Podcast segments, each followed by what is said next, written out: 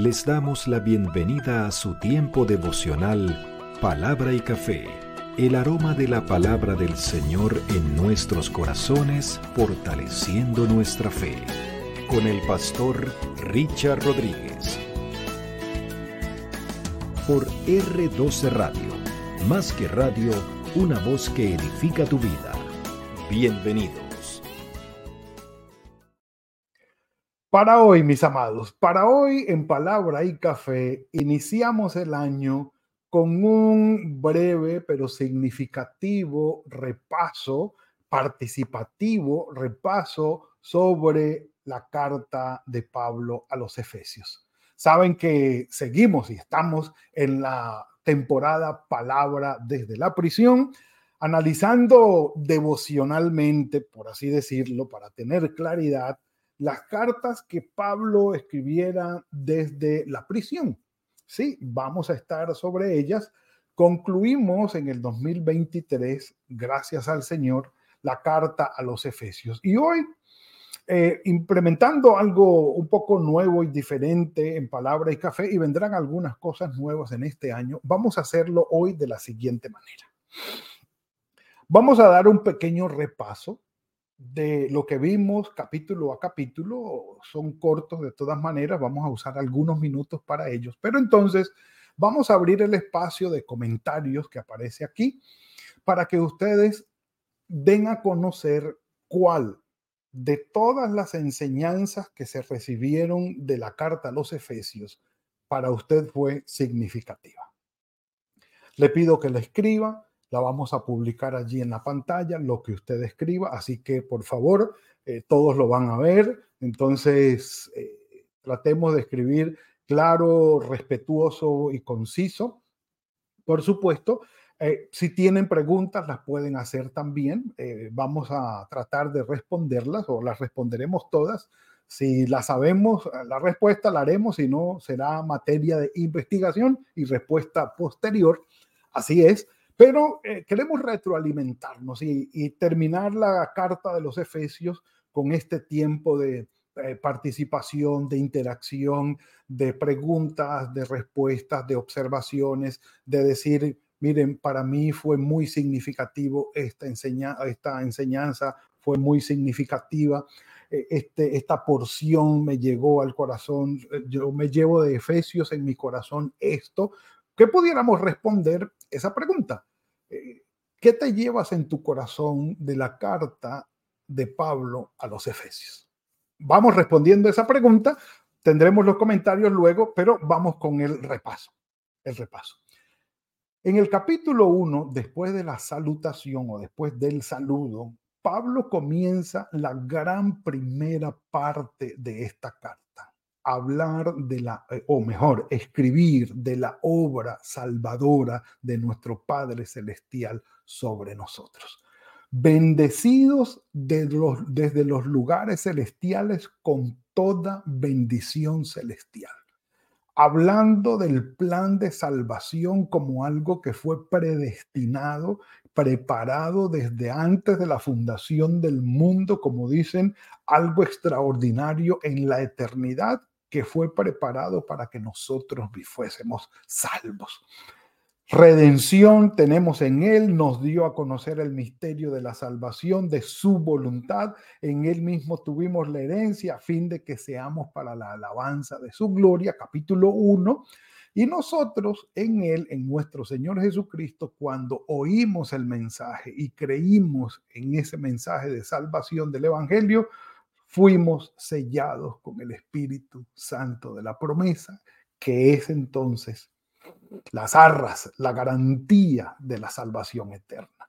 Recordemos que la, el ser sellados es ser protegidos por el Espíritu Santo ¿ah? y, y tener ese sello de propiedad, protección y propiedad somos de Dios. Eso es lo que nos hace el Espíritu Santo en nosotros, aparte de las otras funciones, por supuesto. En ese primer capítulo también Pablo en sus oraciones le dice a los efesios, quiero que ustedes conozcan el poder de Dios que actúa a favor nuestro. Ese poder con que Dios nos ayuda todos los días es el mismo poder con que resucitó a Jesucristo de entre los muertos y le dio un lugar en el cielo. Así que un café por eso. Mm. Y en el capítulo 2 dice que nos dio, habla de la salvación por gracia ahora. Nos dio vida cuando estábamos muertos en nuestros delitos y pecados. Hermosa ah, figura, pero también nos dice que es por gracia y es por fe. No podemos ganarnos la salvación, solamente recibirla o rechazarla. Ustedes verán, cada uno tiene la oportunidad frente a la salvación de recibirla o de rechazarla, como dice Juan 3:16 en adelante. Pero entonces dice que es por fe, por la gracia de Dios la, nos ha sido dada, por la fe nosotros la recibimos, no es por obras, no es por mérito propio. Allí no hay meritocracia. Y sigue hablando en el capítulo 2 de la reconciliación por medio de la cruz, como antes estábamos alejados de Dios y ahora hemos, hecho ser, hemos sido hechos cercanos, como antes no éramos pueblo, ahora somos pueblos, nos ha reconciliado. Nos ha reconciliado y de ambos pueblos, del judío y del no judío, de los no judíos gentiles, hizo uno solo en Cristo. Todos nos encontramos allí en Cristo reconciliados con Dios y ya no hay nada que tenga que ver con gentilicio, que soy de tal parte, ni con herencia genética, ni con herencia cultural o familiar, que yo soy de los tales, ni incluso Pablo lo dice, ni tampoco tiene que ver el sexo, el género, la parte femenino, masculino, que yo soy hombre.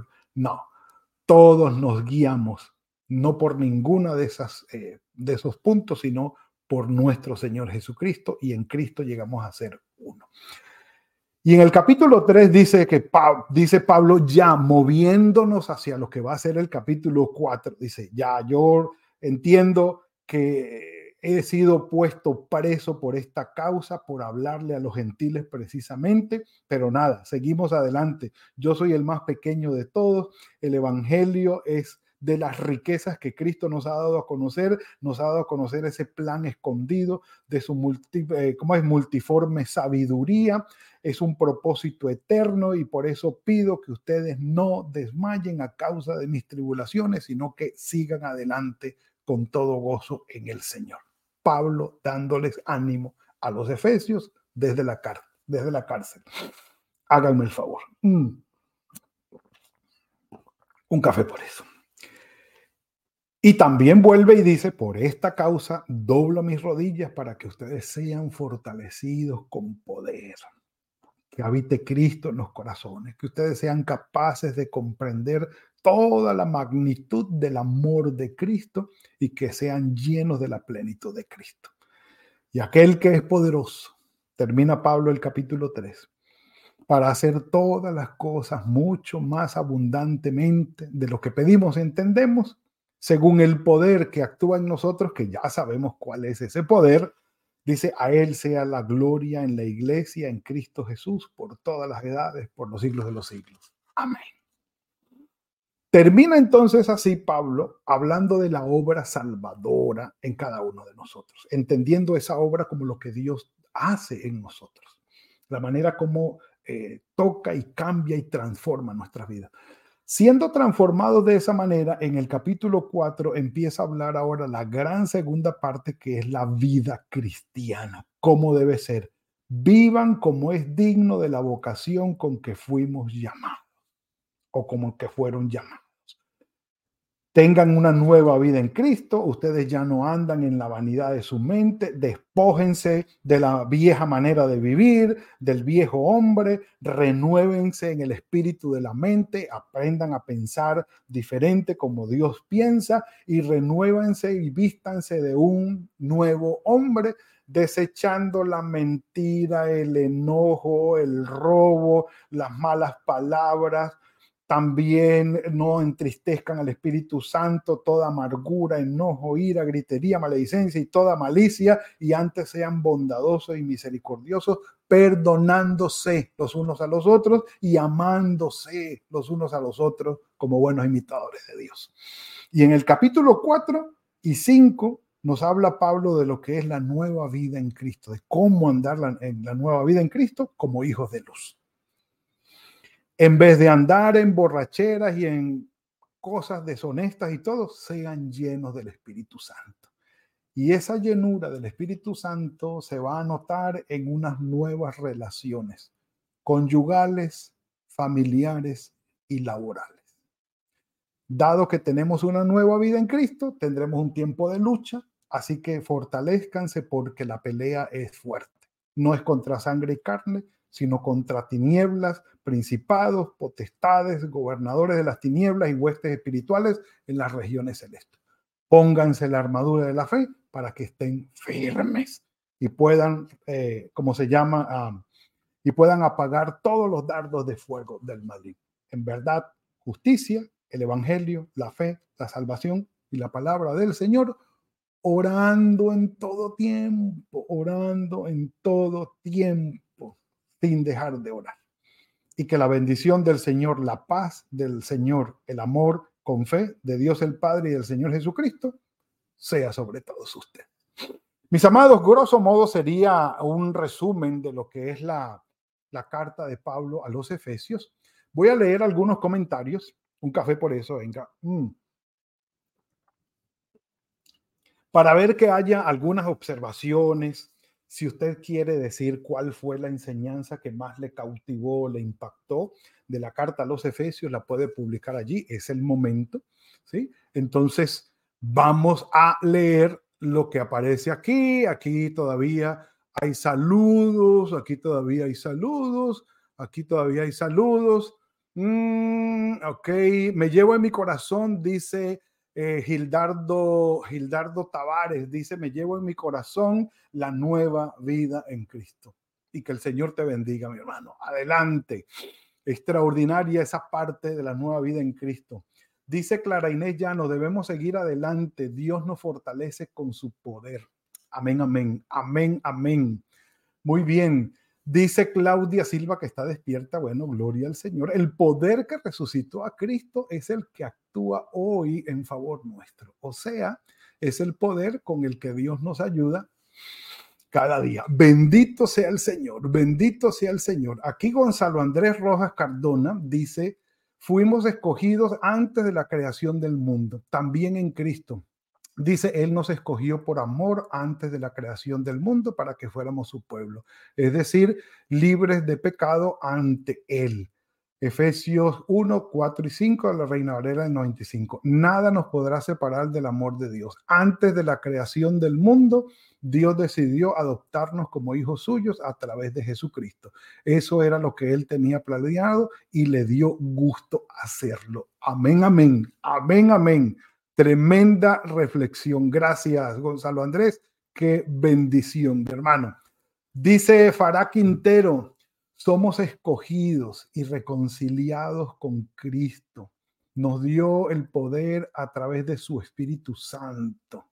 Ah, bueno, de su Santo Espíritu, liberándonos del viejo hombre y nos hizo nuevas criaturas y nos llama a tener la armadura de Dios que es la que nos da la victoria para dar testimonio de Él en nosotros. Ah, Fará Quintero, casi que hace el resumen de toda la carta. extraordinario, extraordinario, extraordinario. Bueno, no aparecen más. Bueno, yo sé que están escribiendo algunas más, pero mientras llegan algunas otras, sí, lo que ustedes han puesto allí es cierto. Gracias por compartir, gracias por compartir. Esperemos que lleguen, que lleguen algunas más. Si hay preguntas también las pueden hacer. Gracias por esos aportes tan especiales. De todas maneras, mis amados, de todas maneras, la carta a los Efesios, insisto, Pablo hace una aclaración muy especial. Es importante que nuestro corazón sea transformado, sea, digamos, puesto en esa nueva vida que el Señor nos ha dado. Esa obra salvadora, que fuimos rescatados de las tinieblas a la luz, que fuimos, eh, que nos dio vida cuando nosotros estábamos muertos, que Él hizo algo diferente en nosotros, para que esa nueva vida en Cristo que nosotros vayamos a vivir sea real. Va a ser muy difícil vivir una nueva vida en Cristo si en realidad nosotros no hemos tenido un cambio. Eh, una, no hemos sido transformados en el poder del Espíritu Santo. Entonces, es muy difícil y por eso les digo, a veces encontramos personas que les gusta el Evangelio, que asisten a la iglesia, que es una bendición muy grande para ellos, pero, pero todavía no han sido transformados. Entonces, la nueva vida en Cristo se les hace pesada porque no tienen eh, la parte espiritual para luchar contra el pecado. Y, es bastante difícil para ellos. Y a veces ni siquiera es difícil, sino que como no han, no han sido transformados, pues sencillamente no pasa nada. Siguen adelante, aunque asistan a la iglesia, siguen viviendo una vida mundana y de pecaminosidad. Y es entendible, es entendible por lo que está pasando espiritualmente en ellos. Pero bueno, dice aquí Ilsi Carrasquero, buen día, palabra de lo alto para fortalecer nuestra vida espiritual. El Señor les bendiga. Amén, amén, Ilsi. Gracias por ese, ese comentario. Muy bueno, bendito sea nuestro Señor, dice Agustín García nuestro Señor Jesús, que nos bendijo con toda bendición espiritual. Y eso es cierto, mis amados. Bueno, quiero concluir el tiempo de hoy, mis amados, con la siguiente nota que encontré acerca de San Agustín de Hipona, o Agustín, o Aurelio Agustín de Hipona. Un obispo católico que vivió en los años, en los siglos cuarto y quinto de nuestra era cristiana, y que en el proceso de salvación de él, eh, o de, sí, de, conversión de él, eh, él estaba muy preocupado eh, pensando sobre todo en la doctrina de la Trinidad. Él quería comprender al 100% cómo era Dios y cómo era esto de Padre, Hijo y Espíritu Santo. Y pensaba y oraba genuinamente interesado en esto, genuinamente interesado de comprender cómo somos nosotros, queremos entender al 100% cómo es Dios y queremos decir, no, es que Dios es así, Dios es así, porque lo leemos aquí, sobre todo en la carta de los Efesios en la obra de la salvación de nuestro Señor. Queremos entender cómo es que Dios nos salva y queremos comprender al 100% esto y, hacerlo de esta manera. Y si yo no estoy viviendo de acuerdo con la vida cristiana, yo quiero saber por qué y cómo puedo mejorar exactamente y cómo hacerlo al 100%. Entonces dicen que San Agustín, cuando iba caminando, un día iba caminando por la playa y meditando y pensando y muy preocupado por esta doctrina cuando dicen que vio un niño que estaba en la arena, que había hecho un hueco en la arena, un hueco en la arena. Y corría con una pequeña taza, agarraba agua del mar, de las olas del mar, y venía y se lo echaba allí al hueco. Y volvía otra vez y agarraba agua del mar y se lo echaba allí al hueco. Y San Agustín esa, esa escena lo sacó de sus reflexiones doctrinales preocupantes y angustiantes y dice que se fue donde el niño y le dijo, niño, ¿qué estás haciendo? Y el niño lo miró muy gracioso y le dijo, no, señor, estoy, eh, hice un hueco aquí en la arena y quiero echar toda el agua del mar aquí en este hueco. Y San Agustín lo miró y le dijo, no, papito, no, no, no, eso es imposible. Tú, tú no puedes sacar todo el agua del mar y echarla en ese huequito. No, no, no vas a poder. No, eso es imposible. Y dice la anécdota que el niño lo miró y le dijo, Agustín, eso es lo que tú estás tratando de hacer. Quieres meter a Dios en tu mente y entenderlo al 100%. No lo vas a hacer, no lo vas a lograr. ¿Cómo obra Dios, mis amados? No sabemos. No lo conocemos.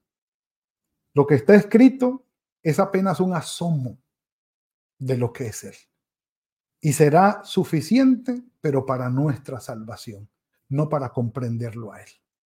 Exactamente cómo actúa y cómo es el misterio de la obra de Dios en nosotros. Por eso, mis amados, quería compartirles esta anécdota y decirles, aquí está escrito, pero la obra del Señor él como tal es incomprensible. que podemos confiar en Él porque nos ha revelado su amor, su salvación, su misericordia, sí, es cierto. Pero comprenderlo al 100%, jamás. Eso es como tratar de meter el mar en un huequito en la arena. Imposible. Confiemos en Él y esperemos en Él. Dios es bueno y tiene muchas cosas de bendición para nuestras vidas. Padre nuestro, gracias por lo que nos has regalado hoy. Tu misericordia es sobre nosotros. Gracias por Pablo, por la carta que escribió a los Efesios. Gracias por la bendición que nos regalas a través de él en cada frase, en cada palabra. Gracias porque habla de ti, Señor, de lo que tú eres, de lo que has hecho para con nosotros, de, lo, de la obra extraordinaria y maravillosa con que has llenado nuestras vidas. Bendito sea tu nombre, Padre, hoy y siempre. Nadie hay como tú. Señor, este año lo ponemos en tus manos en cuanto a palabra y café. Muéstranos el camino, Señor. Muéstranos tu palabra. Guíanos en el poder de tu Espíritu Santo y haz la obra en nuestros corazones. Te lo rogamos. Gracias, Señor, por esta bendición. Sabemos que no vamos a comprenderte al 100%, pero de lo que está revelado allí nos gozamos. Para darte la gloria y la honra es suficiente y para vivir la vida que tú quieres que vivamos es suficiente. Estamos en tus manos. Bendito seas en Cristo Jesús. Amén y amén. Mis amados, ha sido el tiempo de hoy. Le damos la gloria al Señor por esto. Y bueno, ya arrancamos 2024 de la mano del Señor. Mis amados, Espero que tengan hoy un buen y fructífero día. Los que ya regresaron a trabajar, los que siguen de vacaciones, bueno, que el Señor siga dirigiéndolos en todo con su bendición muy, muy, muy especial sobre sus vidas y sus familias. Nos veremos mañana, si el Señor lo permite, en otra entrega de Palabra y Café. Que el Señor los guarde. Gracias por compartir con nosotros este espacio de Palabra y Café. Hasta una próxima oportunidad por R12 Radio más que radio, una voz que edifica tu vida. Que Dios les bendiga.